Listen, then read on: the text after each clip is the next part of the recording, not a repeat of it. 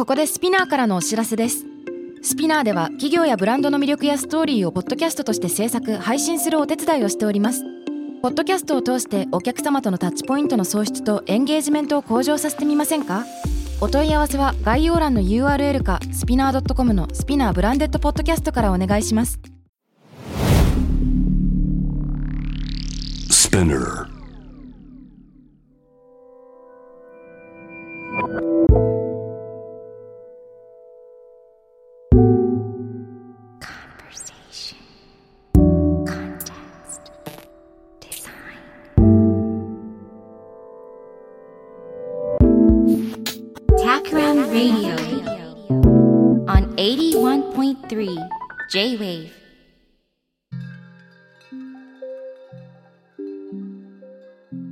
渡辺幸太郎がナビゲートしている J-Wave タクラム Radio 今回のゲストはエシカルファッションプランナーの鎌田ありささんです。よろしくお願いします。よろしくお願いします。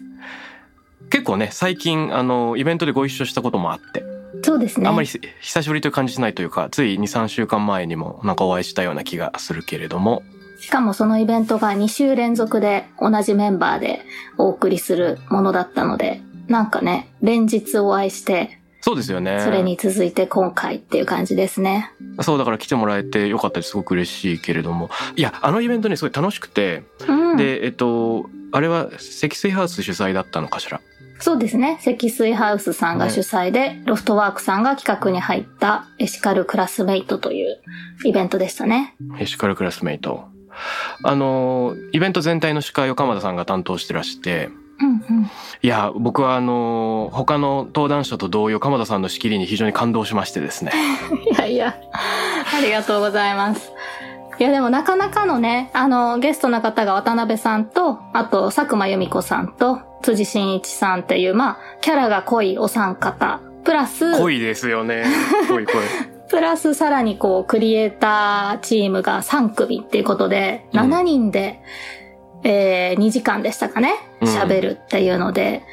すごい密度でしたよね。そうそう、人数多いだけじゃなくて、一人一人のそのキャラクターも濃いし、うん。で、あの、それぞれがミニレクチャーをする中で、ちゃんとそれを、なんだろう、コメントしながら打ち返して、えーまた、クロストークが始まった時に、鎌田さんが一人一人になんか的確にこう振ってくれるっていう感じの その安定感にですね、かつそれがただ司会をするというよりも、ちゃんと自分なりにその消化して、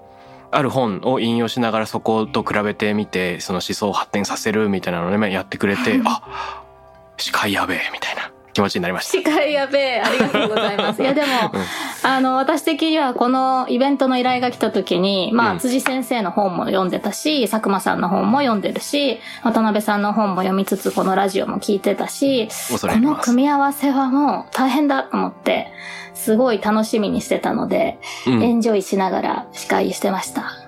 結構こういうそのエコロジー関係とか、えっ、と、うんうんエシカルというキーワードが出てくるところは、鎌田さんの登壇機会は多いんじゃないかなと想像するんですけど、最近増えてますか？そうですね。もともと私はエシカルファッション、あるいはサステナブルファッションっていう領域、まあ服の生産背景の課題とか消費のあり方みたいなところにすごい関心があってずっと発信してきたので、最初は服が中心だったんですけど、うん。まあ、服について掘り下げていくと、それに紐づいて衣食住のいろんなトピックに自分自身も関心が広がってきたっていうこともあって、最近はエシカル消費とか、まあそういう暮らし、衣食住に関わるトピックに関してお声掛けいただく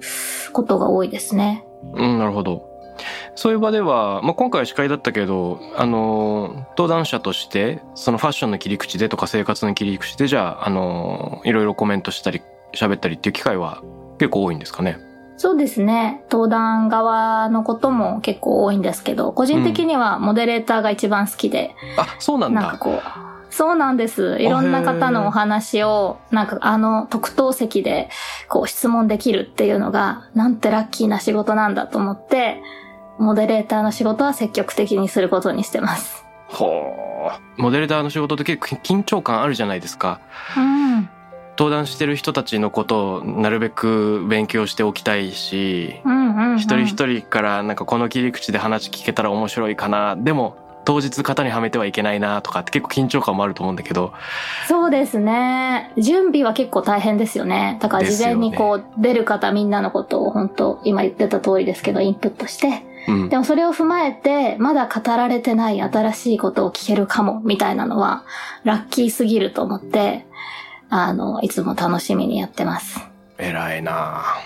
僕もたまにモデルターあるんですけど、モデルター気が重いですね。なんかこう、普通に喋ってる方が、なんかこう喋りっぱなしができるから。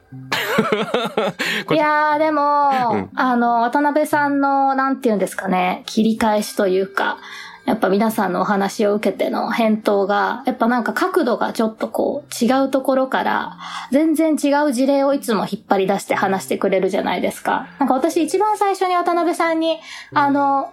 ご一緒したのは SFC の授業なんですよね。この今回のイベントより前に、1年前ぐらいでしたかね。に、あの SFC の授業で渡辺さんがゲストとしていらしてた時に、私もサブゲスト的な感じでいたんですけど、その時もこう、いろんな例を持ってきながら話を広げてくださるっていうのが、すごい印象的で、まあいつもこのラジオ聞いてても思うんですけど、なのでこう、モデレーターでも登壇側でも、渡辺さんはいけそうな印象が ありますけどね。いや、そう言ってもらえると嬉しいけど、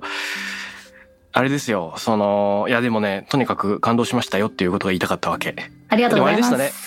たね。まあ、これはぜひ、その次回も引き続き話したいんだけど、それこそ、一番最初にお知り合いになったのは、SFC の伊庭先生の授業だったから、ね、大学での研究内容とかも、ちょっと後々聞いてみたいと思ってるので、えー、それは、後のお楽しみにとっておくとして、最初にそのエシカルファッションプランナーという多分なかなか日本でも独自の肩書きなんなんじゃないかと想像するんですが。そうですね。ねこの普段の仕事の取り組み教えてもらってもいいですか？はい。あの私もともとはえー、っと高校1年生の時に、えー、アパレルの販売員のアルバイトを始めまして平日学校に通いつつ、週末はショップ店員のアルバイトをしてたんですけど、その時にたまたま声をかけてもらって、うん、ティー向けのファッション誌でモデルの仕事をすることになって、なので、こう、高校生の時から服にすごい関わる環境にいたんですよね。服を売ったり、まあ宣伝をしたり、みたいな状況だったんですけど、うん、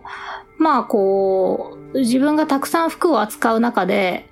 全然この自分が売ってる服について知らないなっていうか、どうやって作られるか知らないまま物が売れちゃってるし、まあデザイン企画の仕事に携わらせてもらうと、まあ生み出せちゃうみたいな感じがあって、ちょっとこう不思議な感覚があって、まあいろいろ調べていく中で、洋服の生産背景で、自然環境にめちゃめちゃインパクトがあるとか、あの、作ってる方の労働環境が健全でないことがあるとか、まあいろんなこうネガティブなニュースを目にすることもあって、で、もうちょっと作ってる現場を知りたいなと思って、いろんな生産地とかを見に行くようになって、そしたら、工場にいる人たちがめちゃくちゃ面白かったんですね。うん。あの、コットンの農場の人の農法の話とか、糸を紡いでる人の、あの、その工夫の話とか、うん、いろんなそのものづくりの過程の話が非常に面白くてですね。なんかこういう視点で服と関わるファッションの楽しみ方をもうちょっと早く知りたかったよと思って。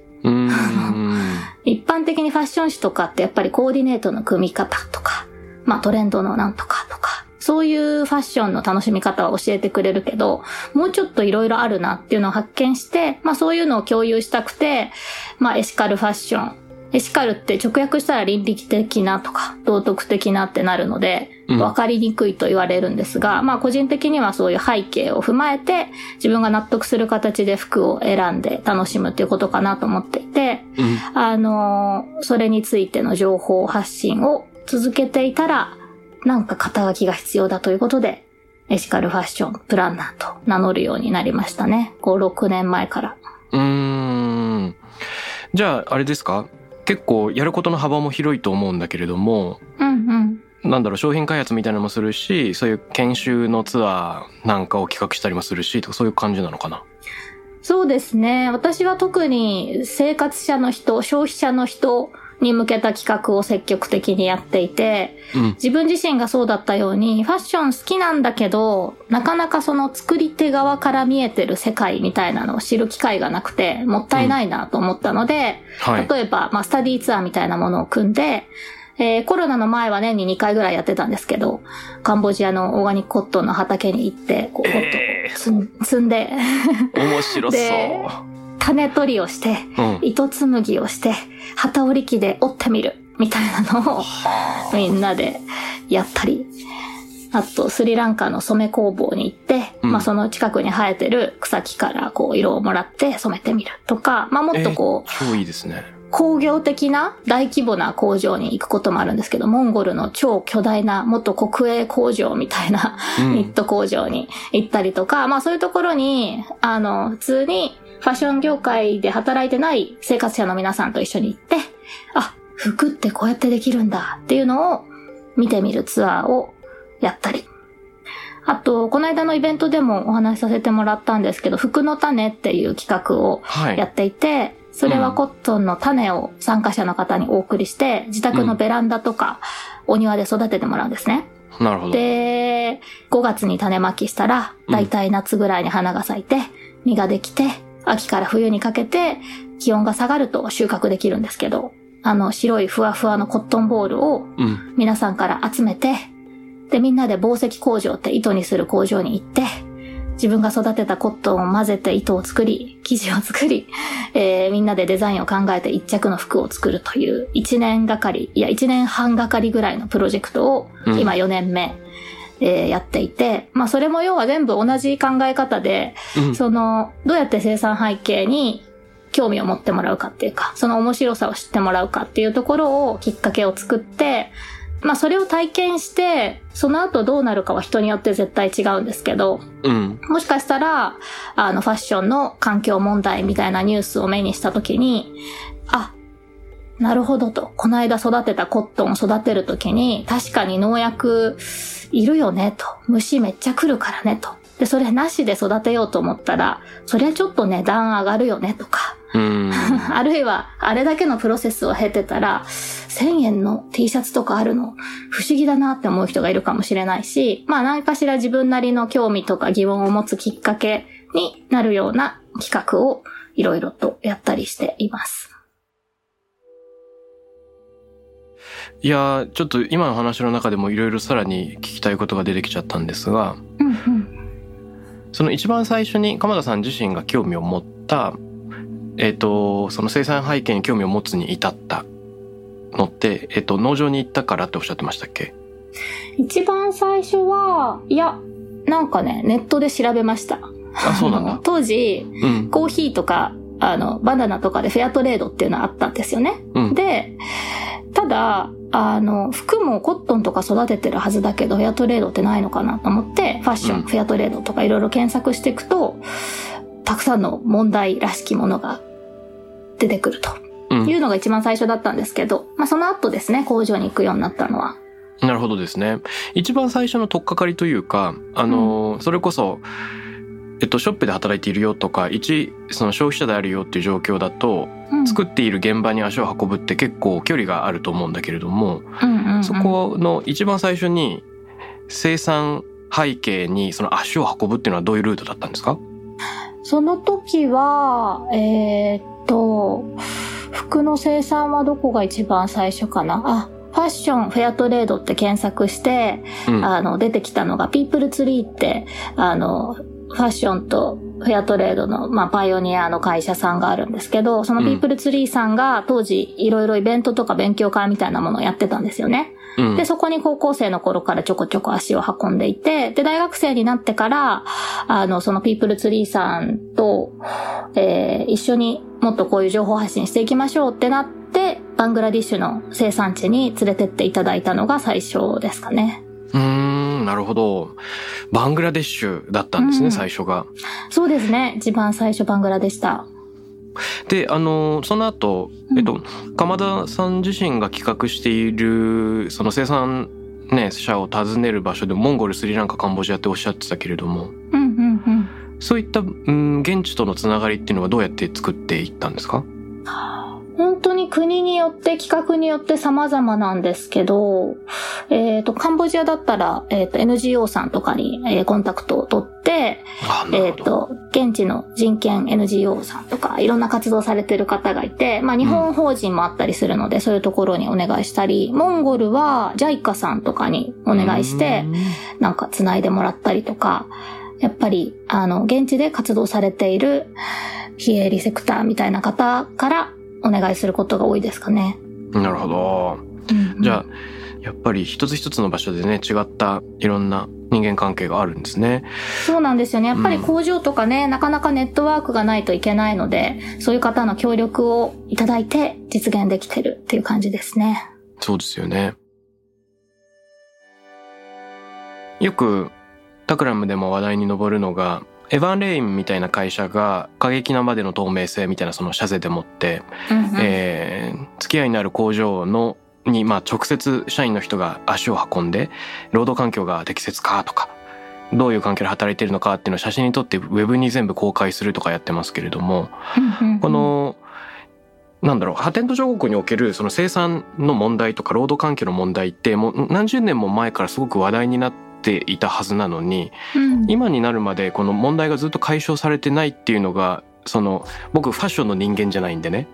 これ世世の中一体どういう風になってるんだろうっていうのがなかなかこう理解できていないところがあって。いやー、そこ重要なポイントで、ファッションって、まあもちろん他の産業もそうかもしれないですけど、ファッション業界が言われてるのは、サプライチェーンが非常に長くて複雑であると。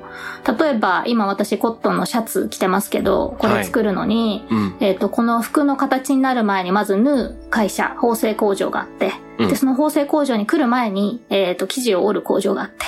そこに来る前に糸にする工場があって、さらにコットンを育てる農場があって、ってなると、まあ全部分業制っていうこともあって、そのそれぞれの工場の労働環境がどうなってるかっていうのを把握するのが非常に大変であると。うんで、まあ、小規模な会社であれば、直で工場さんと、あの、普段から密に連携を取るってことができると思うんですけど、大きな会社さんだと、やっぱり間に商社さんがいて、そこからさらに現地のなんかこう取り次ぎのとこがあって、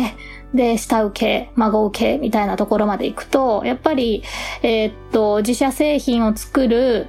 えー労働環境が大丈夫かどうかっていうのを把握しきれないみたいなところもあるんですよね。うんなるほど。なので、なんか私もその大手さんの監査、工場監査の様子みたいなのについて行かせてもらったこともあるんですけど、中国の大きい工場でどうやってその監査するのかみたいな。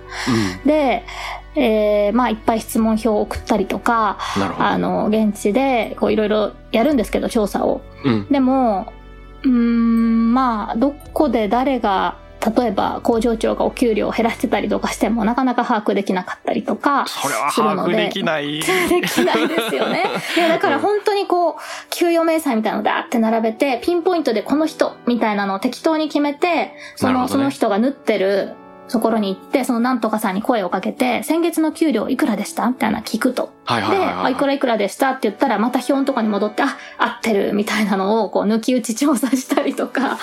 なんかそういう感じで皆さん監査してるんだけれども、うんまあなかなか目が行き届かないっていうのが一つあるかなと思って、なので、まあ、その把握にコストがかかるんですよね。時間も労力もお金もかかるので、うんそこに消費者側が興味を持って、本当に大丈夫かどうか調べるのにもっと労力使っていいですよっていうメッセージが消費者側からないと、企業としてもなかなかそこにコストかけられないだろうなとは思いますね。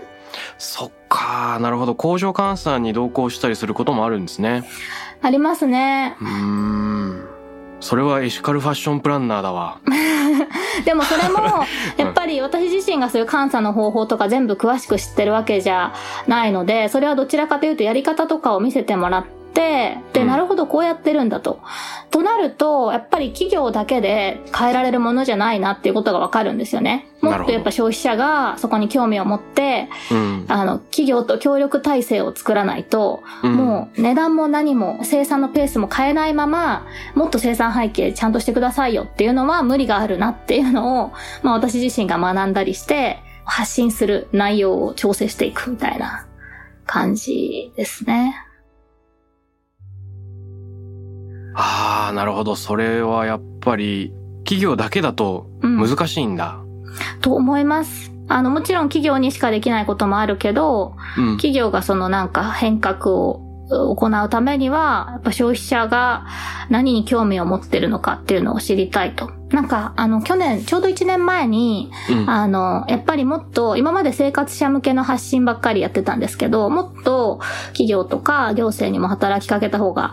いいだろうと思って、いろいろご縁もあって、環境省に、こう、提言書みたいなのを出したんですね。はいもっ。とその生産背景を開示していくための仕組みを作ってくださいと。で、それをきっかけに、えっと、環境省の中にファッションと環境に関するタスクフォースというのができまして、そこと大手アパレルメーカーさんたち12社との会議っていうのを去年の秋から定期的にやってて、まあ大手のアパレルメーカーさんたちがどんな風にビジネスをエシカルにサステナブルに変えていこうとされてるのかみたいな企業努力とかたくさん伺うんですけど、うん。やっぱり消費者が何を買うかっていうのを皆さんすごい気にされてて、これでお客さんが買ってくれなかったらできないと。で、消費者が求めてないのでできないとか、あうんやっぱそこなんだなーって実感すると、また消費者に向けた橋に帰ってきて、ぐるぐるぐるぐるしてるみたいな感じですね。なるほど。この点も僕すごく興味があります。うんうん。なんでかっていうと、例えばコンテクストデザインも世の中にいるいろんな人が自らのその創造性をいかに、えー、と高めたり、もしくは高めなくても実は一人一人がもともと想像力をたくさん持っていて、しかし発揮するタイミング、自らが発揮できてるってことに気づけてないとか、もしくはそのハードルを感じてしまってる足かせを知らず知らずのうちにはめてしまってるっていう状況に、まあ、気づいて、うんうん。みんながもっとその何か表現するっていうのにその前向きになれたらいいなっていうことを思ったりするんだけど、うん。それってなんていうか、すごい雑に言うと一人一人が立ち上がろうっていうような考え方だと思うんですね。で、こういった考え方って多分いろんなところで言われてはいると。例えば、斉藤浩平さんの本、あの、人申請の資本論のあうんの最終章付近でも3.5%の人々が、えー声を上げることで、まあ、暴力のような手段を用いることなく、ちゃんと社会を変革していくことができるんだよっていうのを、あの、ある研究を引きながら紹介したりしてるんですけど、まあ、それすごくグッドニュースなんだけど、一方で、いや、そう簡単ではないって論じる人もいるんですね。うん例えば、東博樹さん僕、あの、好きなんだけれども、東博樹さんの話を聞いてると、この3.5%の人で社会を変えることはできないんじゃないかっていうような話題もあって、つまり、例えばなんだけど、その消費者が個として立ち上がることで革命が起きるとか世の中が変わるって議論は、ここ20年くらいずっとうん起こっている。うんえっと、もちろんその資本の論理に吸収されちゃってなかなかできないということもあるし、えっと、あとは、あれですよね。マルチチュード的、あの、ネグリハート的なマルチチュードの議論みたいなのって、その結局、草の根運動みたいなのによって、創発的にこうみんなが立ち上がっていく運動だっていうのは、90年代くらいからずっとされてることで、うんえーそれがなかなか実質的には形を帯びないっていうことが、を、なんか、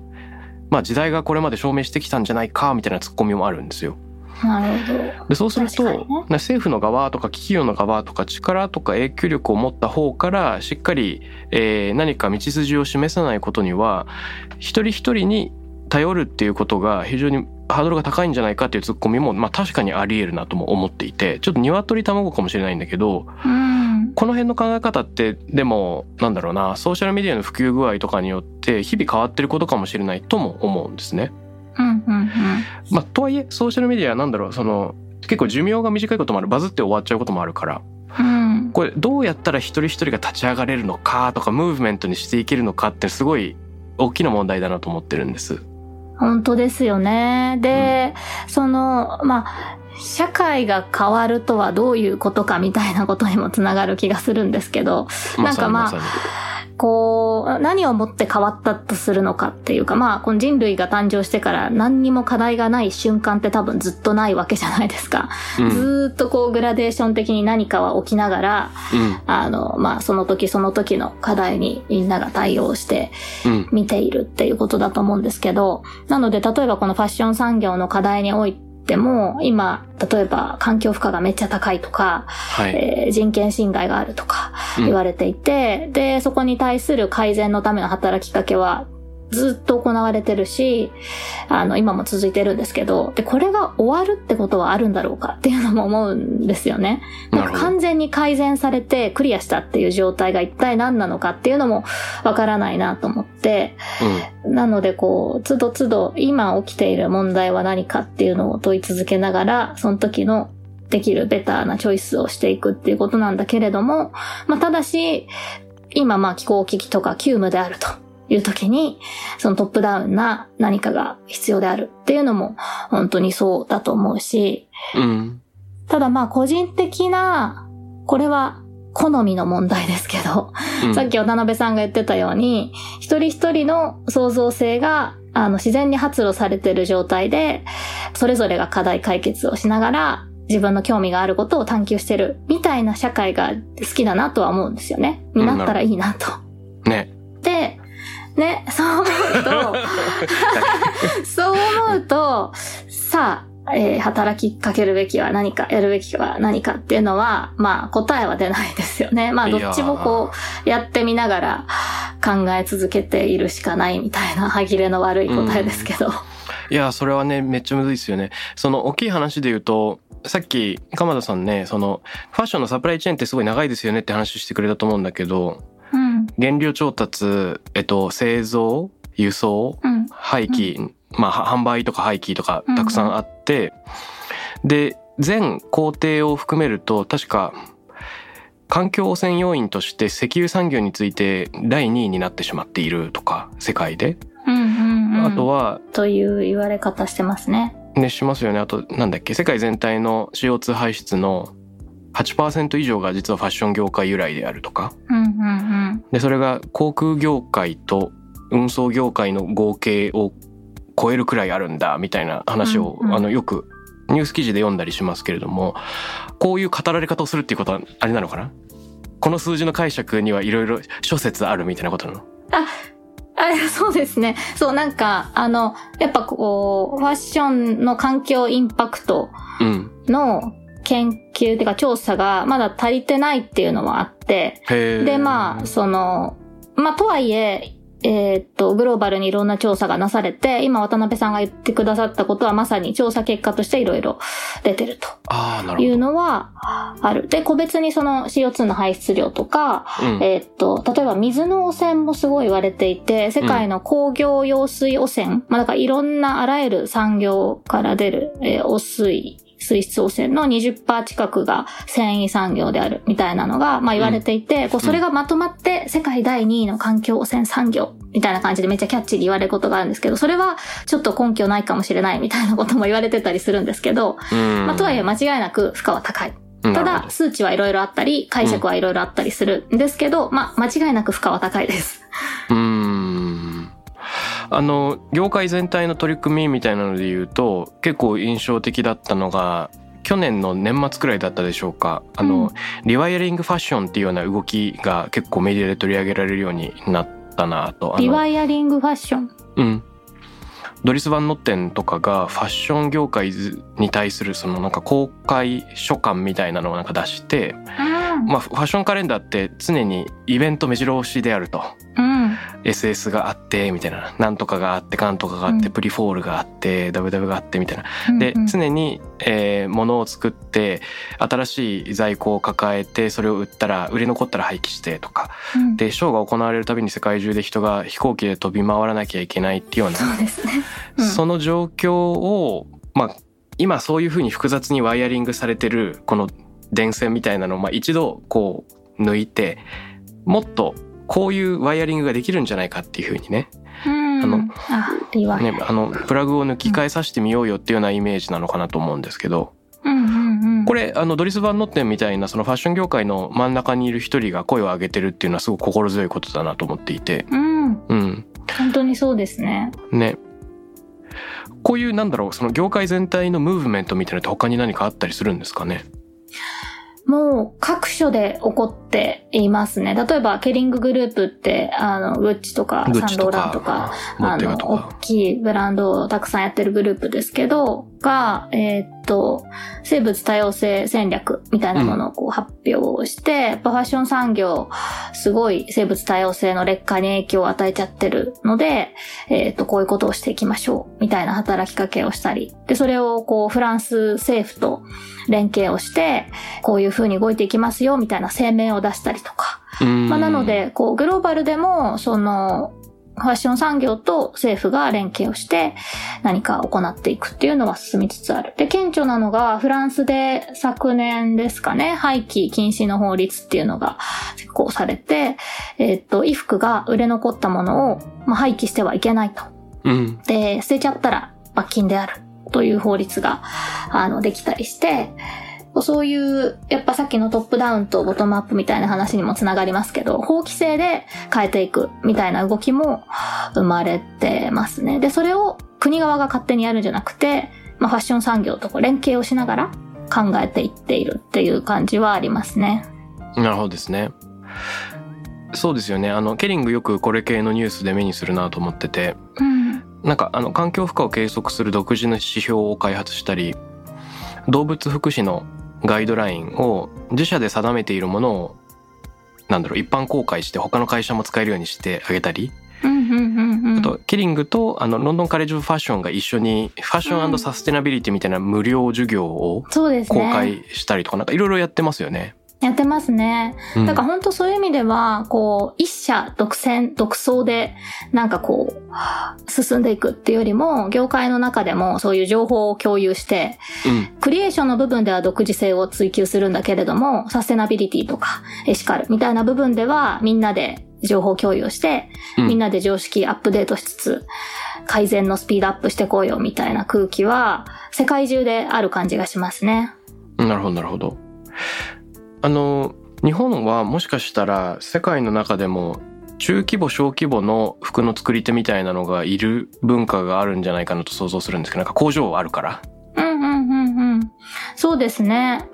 日本の工場さんは今、非常に大変な状況でして、まあ日本で流通しているお洋服の98%が海外生産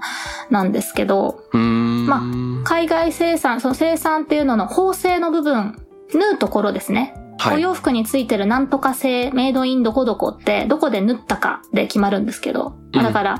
日本で縫われた服は2%っていうことなんですけど、まあ、生地とか糸とか染めとか、まあ、いろんな工場さんがあるんで、まあ、それがどこが何パーセントっていう数値はないんですけど、いずれにせよ、日本で売ってる服のほとんどは、もうもはや日本で作られていないみたいな状況で、で、いろんな要因があると思うんですけど、やっぱりコスト競争で、海外の方の工賃が安いぞというところで、うん、そっちにどんどん流れていったっていうのは一つ大きな要因で、そうなると日本の工場さんもかなり低い工賃で服を作ることを求められちゃうと、日本の生活賃金では大変すぎるので割に合わなくて、まあ、閉まっちゃうとか。だからメイドインジャパン技術高いって言われていて、本当にその通り高い技術を持った職人さんたちがたくさんいるんですけど、ちゃんと評価されてないというか、そこに対してしてきちんとお金が支払われてないっていうのが結構今大変な状況かなと思いますね。うん。そういったところも踏まえてなんですけど、うん、ね、さっきおっしゃってたような今何が問題なのかっていうところに向き合ってそこにそれを理解するそれに取り組んでいくのが大事だっていう話してもらったんだけど、うん、今鎌田さんがこの課題に取り組むのが大事なんじゃないかって優先度を置いてるのってどんな課題ですか？うん、難しいですね。一番は透明性を高めることですかね。その生産背景が不透明であると。で、さっきも言ったように、企業側がまず把握するの大変で、はい、まあ、どこで何の問題が起きてるかわかんないから、改善もしようがないみたいなところなので、例えば、えー、っと、農場で、宝石工場で、染色工場でどのぐらい CO2 出てるんですかって聞かれてもパッと答えられないですよね。で、それを測れないと減らせないっていうのがあるので、まあ一個はその数値的な環境負荷も把握しつつ減らしていくみたいなところが一個まあ重要であると。ただ、なんかその数値化して測って減らすっていうだけじゃなくて、やっぱりなんかこう、うん、ファッション産業の作り手が多様であるといいなっていう、さっきのこう、一人一人の創造性が発露されてる状態がいいっていう自分の好みにもつながるんですけど、うんうん。なんかこう、大きな大手の河川状態っていうか、一部の大きな企業が完全にクリーンなクリエーションをしてたら、それでいいのかっていうか、まあ、めっちゃ環境負荷低い素材で、えっと、労働監査も完璧で、えっと、なん。か、いい服です、みたいなのを数社が作ってる状態って、なんかあんま面白くないなと思っていて、うん。で、それよりも、やっぱりこう、小さな作り手たちが、割と目と手が届く範囲で、その、監査みたいなところまで行かずとも、こう、コミュニケーションを取り合いながら、作り手の様子を見ながら、人間関係を構築しながら、いろんなクリエーションが生まれてくる、みたいな小さな規模の作り手がいっぱいいる状態が、個人的には良いなと思うと。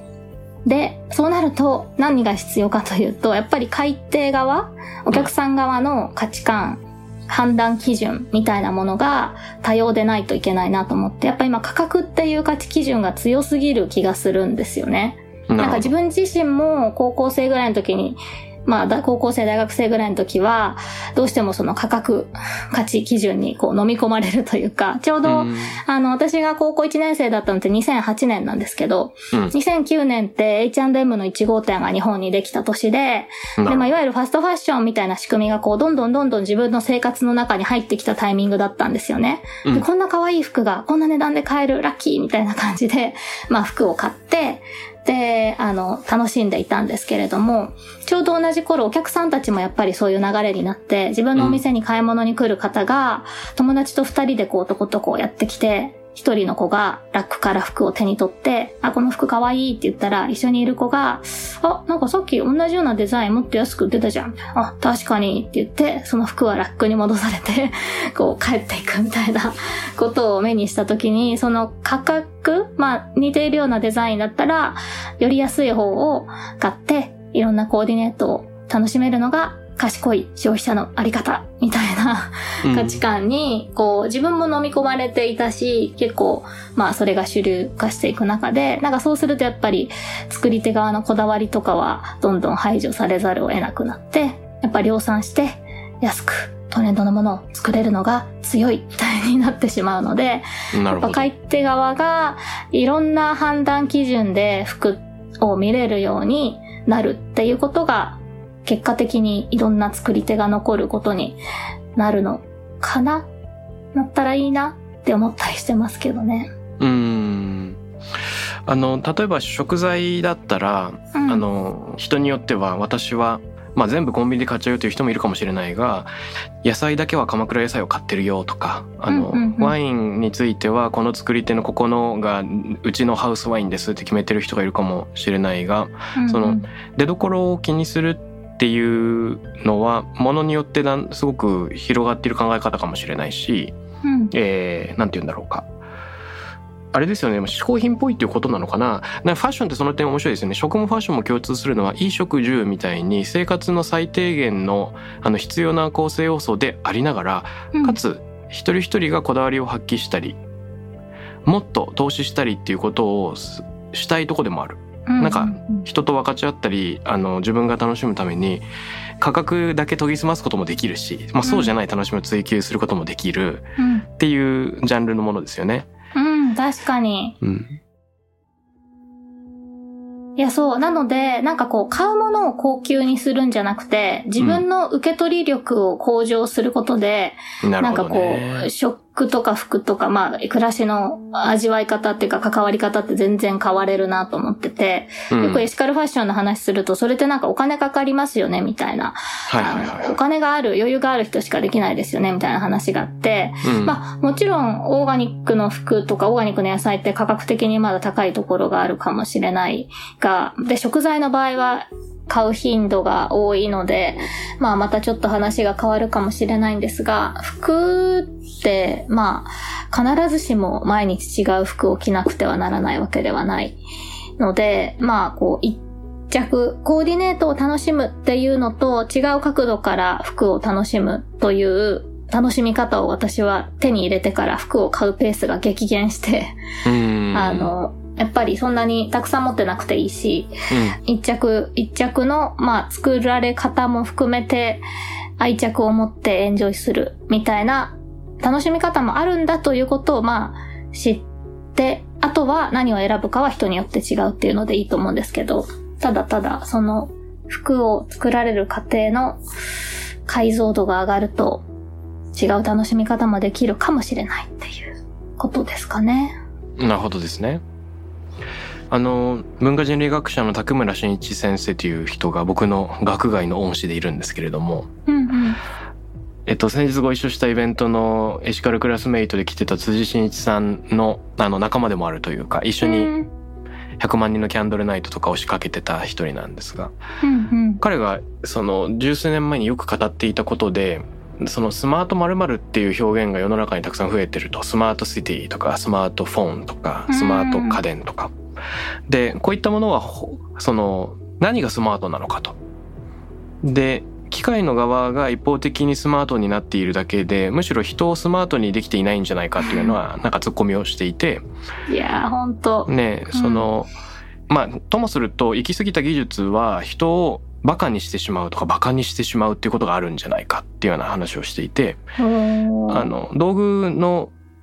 まあ、使い方というのは本来人をよりそのスマートにするものではなかったかっていうのが問題的なんですね。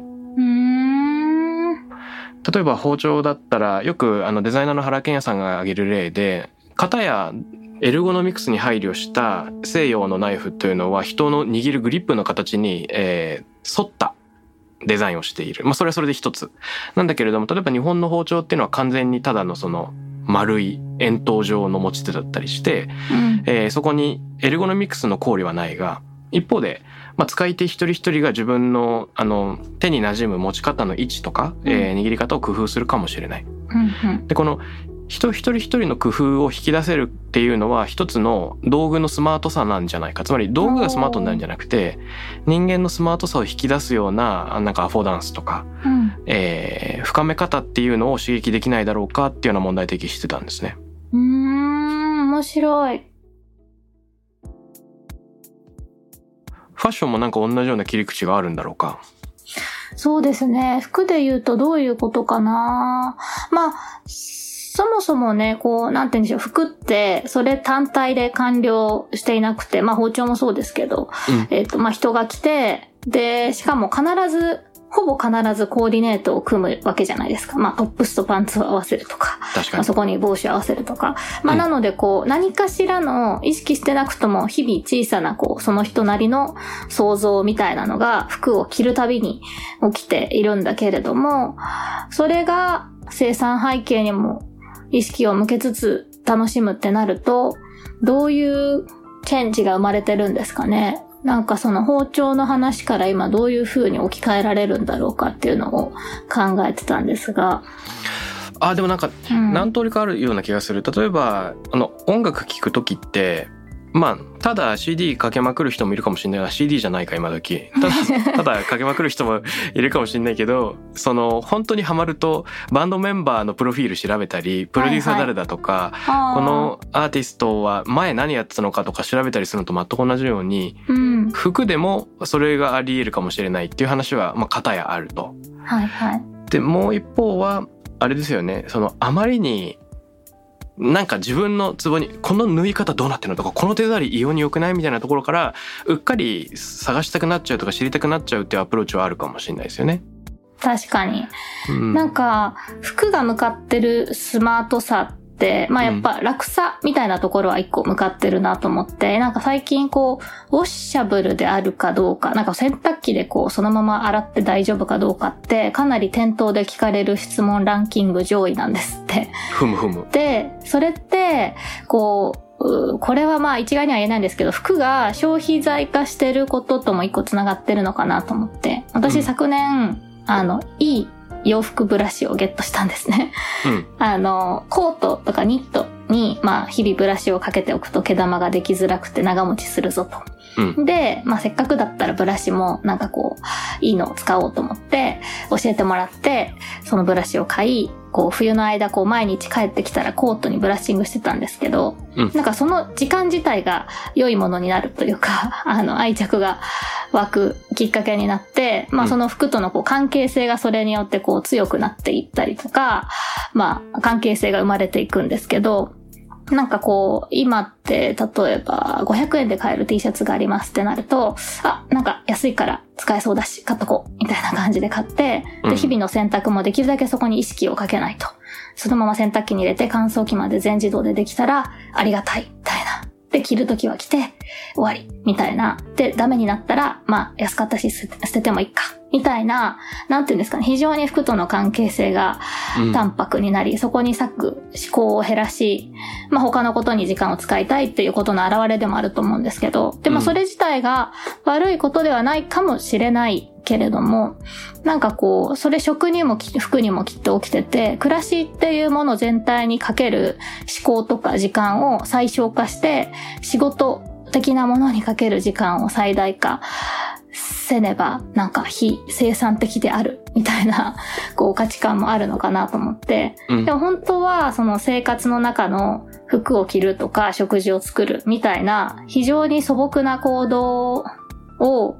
もうちょっとこう、なんていうんですかね、自分なりの工夫をしたり、それこそ創造性を発露させて味わったり楽しんだりするっていうことが自分自身を豊かにしてくれる可能性が大いにあるんだけれども、なんかこう、それを排除することの方が生産的な人間であるみたいな空気感が影響してきているのかなっていうのは思いますね。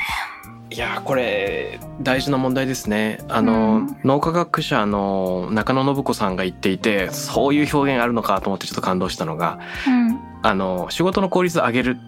えーなるべく効率高めていくっていうのは一見すごくその尊ばれることのように思うけれども実は動物的なんですっていう話をしてて動物はめちゃくちゃ効率的だと。あのパッと狩る。パッと動物を飼ってくるみたいな。で例えうん。ばチーターは本当に追いかける時に全速力出すけど別に暇だから全速力出したりはしないと。で他の時休んでつまりなんか効率を高めるっていうのは動物もやってることで生き物としてすごく当たり前だからむしろ無駄な時間とか遊びみたいなのができるっていうのは人間的なんであると。うん。で本来人間的っていうのはそういうことでビジネスの効率を上げていくっていうのはまああのどんな生き物もやってる当たり前でしかない。っていうような話をしてあ遊べるのは人間だけだよっていうようなそのニュアンスでその話題が登場したんだけどよくよく考えたらそのコロナ禍っていうのはね完全に自分たちのその生活と向き合うタイミングを嫌おなしにみんなが再発見したタイミングでもあったからうんこのタイミングでいろんな新しい取り組みを消費者レベルでもしくはもっと大きいスケールで両方できるといいのかなというのを妄想します。確かに。うん、あのね、暮らしの割合とか、まあ仕事の割合みたいなのを再編成するタイミングではありますよね。ね、でせっかくだから例えば政府くらいの規模で CO2 とかその水の使用みたいなのが CO2 の排出とかね水の使用があのちゃんと課税対象になるとかっていうことをするとあのサプライチェーン全体がつまりなんだろう大元の生産してる会社が責任を持つというよりも、まあ、個々のサプライチェーンの参加者一社一社がちゃんと,、えー、と少しずつ意識を高めていけるっていう土壌になるのかもしれないですよね。そうですね。まさに。それで言うと、例えばこう、ゴミを捨てるのに課税するっていうのも一ついいんだろうなと思って、まあフランスの廃棄禁止の法律っていうのもありましたけど、まあ服だけじゃなく、いろんなものを、まああまりにも気軽に作れすぎる時代でもあるので、うんまあ作って余ったら、あの、燃やしちゃって問題になるみたいなニュースもありましたけど、うんまあこれって企業レベルでも生活者レベルでも起きてると思っていて、うんまあ、たくさん作って、えー売って余ったものはどうにかする、みたいな産業構造と、消費者もなんか使えそうなものは買って、まああんま使わなかったら捨てたらいいや、みたいなところを制限しようと思うと、やっぱりこう、捨てることへのハードルを上げる。今ってこう、買うことのハードルが下がりすぎている、あるいは作ることのハードルが下がっているけれども、どその後、捨てるときに、こう、なんて言うんでしょう。出口がこうなんか課税されてると、もうちょっとうん捨て方が変わると買い方が変わるみたいなことも変わるよね。あるかもしれない。いや僕今適当に偉そうなことっぽいことを言っちゃったけどやっぱり安い T シャツ売ってる時買っちゃったりするもんね正直。いや、でもそう、それもみ自ら反省しました。いや、そうです。でもね、これ、私、今今日服の話してるから、はい。なんかこう偉そうにいろいろ言ってますけど、この間思ったんですよ。私、去年洗濯機壊れた時に一生懸命安い洗濯機探したなと思って、うん。あの、なんて言うんでしょう。だから服に関しては、すごく解像度が高くて自分が興味があるので、服の値段ってもっと上がるべきだと私は思ってしまうし、あの、そこにみんなが理解をして、うん。適切なお金を払うべきだって思うけれども、それってきっと他の業界でも全部あることで、うん。まあ家電がどのぐらいなんか作るのにお金がかかってるとか私は知らないわけですけど、それで、まあできればでも高性能で安い方がいいなとか思っちゃう自分がいるわけで、ですね。なのでこう、全員が全てのものに対して理解を持って適切に判断するって、まあ非常にハードルが高いので、うんまあ、それを服から始められる人は服から始めた方がいいし、家電から始める人は家電から始めてもいいし、まあ、全員がファッションのことを解像度高く興味持ってくださいとは思わないんですけど、興味を持ち得る可能性がある人がまだいっぱいいるだろうなっていうところに対して、こう発信をして共有をしていくみたいなことなんだろうなって、この間洗濯機見ながら思ってました。いや本当にその通りだな今回ファッションを切り口に社会レベルのいろんな話を伺うことができたんですけど個人的にはそれをなんていうの鏡にしながら自分自身の取り組みとかコンテクストデザインについてもあの同時並行で妄想がはかどりましたはかどりました。やっぱりひ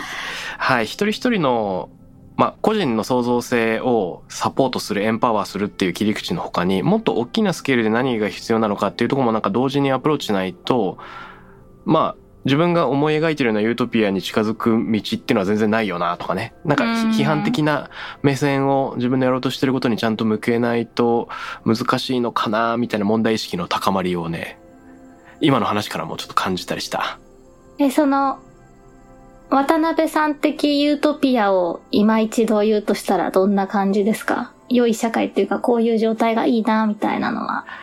その、まあ、理想的には一人一人の創造性が存分に発揮されているうんから、あの社会参加がしやすいとか、うんえっと、まあ、不満も口にすれば提案もしやすければとかっていう状況が起こってることですけど、でも世の中の人が全課題に全興味を向けるってことは時間的にも、あの現実的にも全然無理なので、まあ、僕がやろうとしてるのはあれですね、その表現したい。うん、例えば何か物を作りたい。何かあの声を上げたいけど、えっ、と、自分のその無意識の叫びが、なんだろう、を閉じ込めてしまっている人うん。が、えっ、と、怖がんなくていいんだよ。そういう人に怖がんなくていいんだよっていうような、なんかメッセージを送れるような状況ですね。つまり、ほっといても物作っちゃう人は作っちゃうから。うんうんうん。まあそれはそれでいい。それは OK。うん。で一方で、あの、本当は作りたい、本当は表現したいけど、できてないっていう人の後押しがちょっとでもできたらいいなという気はしています。おー、重要ですね。これ、うん。後でのその研究の話とかにもつながるかもしれないですけど、その、創造性とかクリエイティビティっていうと、うん今非常にこう尖ったものとか、一部の人が、あの、持っているスキルみたいなイメージがあるんだけれども、もっと素朴な、なんか、ちっちゃいことも想像であり、それを発露するっていうことが大丈夫だよっていう。状態になることが非常に重要ですよね。本当そうだと思います。一方で、そのトップダウンでしかできないこととか、やるべきことみたいなのもあるはずで、なんかその個人の創造性が発露される状態を担保するっていうことと、トップダウンにラディカルな変革をするっていうことが両立されている状態は、どうやったら作れるのか、みたいな、まあ難しいけど重要なポイントですね。いや、本当そうです。一週目から贅沢にいろんな連想がはかどる話題をたくさんいただきました。あのーよかったら、ここで、鎌田さんからなんかお知らせがあったら伺っておきたいんだがいかがでしょうか？お、えっとですね、ファッションの新しい企画をスタートしまして、うむ。えーファッションフロンティアプログラムという名前なんですけど、あの、ファッションデザイナーの中里ゆいまさんという方がいらっしゃって、うん彼は今、パリコレのオートクチュールの方で、えーっと、森花江さん以来、日本人で二人目の、えーゲストデザイナーとしてずっと発表されてる方なんですけど、うん。あの、その人が発起人となって、これからの未来のファッションデザイナーを育てるプログラムなんですけど、それをボーグジャパンがメディアパートナーで、環境省が講演でやるという企画を私も一緒に企画運営しておりまして、うん。で、何が重要かというと、その今までファッション業界で評価軸だったものって、美しさっていうのがやっぱり非常に強かったわけですよね。うん。美しい服を生み出せるっていうことがデザイナーの、えーっと、能力であるうんと。で、それはもちろん変わらないんだけど、その美しさに加えて、 social responsibility、社会的責任、まあ、環境への、えーインパクトもそうですし、人権、動物福祉、まあ、まさに今日話してきたようなテーマをきちんと、えー責任を持つというか、まあ、そこに対する自分なりの見解を持ちながら、美しいクリエーションをできるデザイナーっていうのをみんなでえー称えていこうという企画であるんですけれども、まあ、それも今日ちょっと話に出てた評価軸を多様にするっていうことの一つの試みではあるんですが、うん。値段とか美しさに加えて、えっ、と、その social responsibility をどう表現、解決していくか、みたいな、えー視点を育て、えー評価するためのプログラムで、えっ、と、その参加者をですね、今募集中です。7月5日から8月5日までの間に、これからファッションデザイナーとして新たな一歩を踏み出したい方、年齢は問いません。高校生でも中学生でも、えーセカンドキャリアでも、えーどんな方でも応募可能で、で、応募。してくれた方の中から8名を選んで、えー選考させていただいて、審査員の方が、えーいらっしゃるんですが、えーっと、その8名に対して、9、10、11月と3ヶ月インキュベーション、いろんな、えーっと、講座、レクチャーから、技術指導から、えー素材やクリエーションの場の提供からいろんなサポートをして、うん。まあそれで social responsibility と creativity を高いレベルで両立した服というのを作っていただいて、12月に3名受賞者が選ばれるというようなファッションプログラム、 education プログラムが始まりましたので、デザイナーとしてそのファッション業界の課題と、まあこれからのファッションのあり方みたいなのにチャレンジしたい方は、ぜひ応募していただけたらと思います。素晴らしい。これね、応募締め切りが8月5日ということで、まあ、今日が7月22日ですから、まだ2週間弱あるというのと、ポッドキャストの公開日が7月29だから、まあ1週間弱あるということで、えー聞いてる方、よかったらぜひ応募してみてください。ぜひ、最初は服じゃなくて、あの、企画書とかデザイン画とか、紙物で提出できるので、1週間でぜひ、応募してくださラストスパート。い。ラストスパート。ということで、えー、贅沢な話、鎌田さんからいろいろ伺ってきました。来週、えーさらにまた、えー大学でのね、研究なんかも踏まえながら、はいさ。らに伺っていきたいと思います。どうもありがとうございます。ありがとうございました。 Takram Radio に関するメッセージや感想は、ツイッターから、ハッシュタグ、タクラム813をつけてつぶやいてください。t-a-k-r-a-m813 です。また、僕、渡辺幸太郎への質問や相談などは、ツイッターのダイレクトメッセージからも受け付けています。番組オフィシャルアカウント、アットマーク、タクラム813をフォローして送ってください。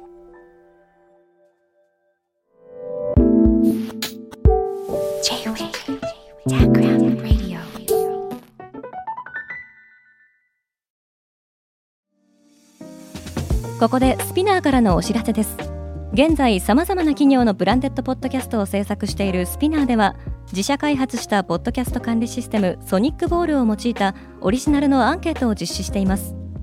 リスナーの属性データを可視化することで御社のニーズに合わせたコンテンツ制作が可能になります。 SPINEAR ホームページ内のコンタクトよりまずはお問い合わせください。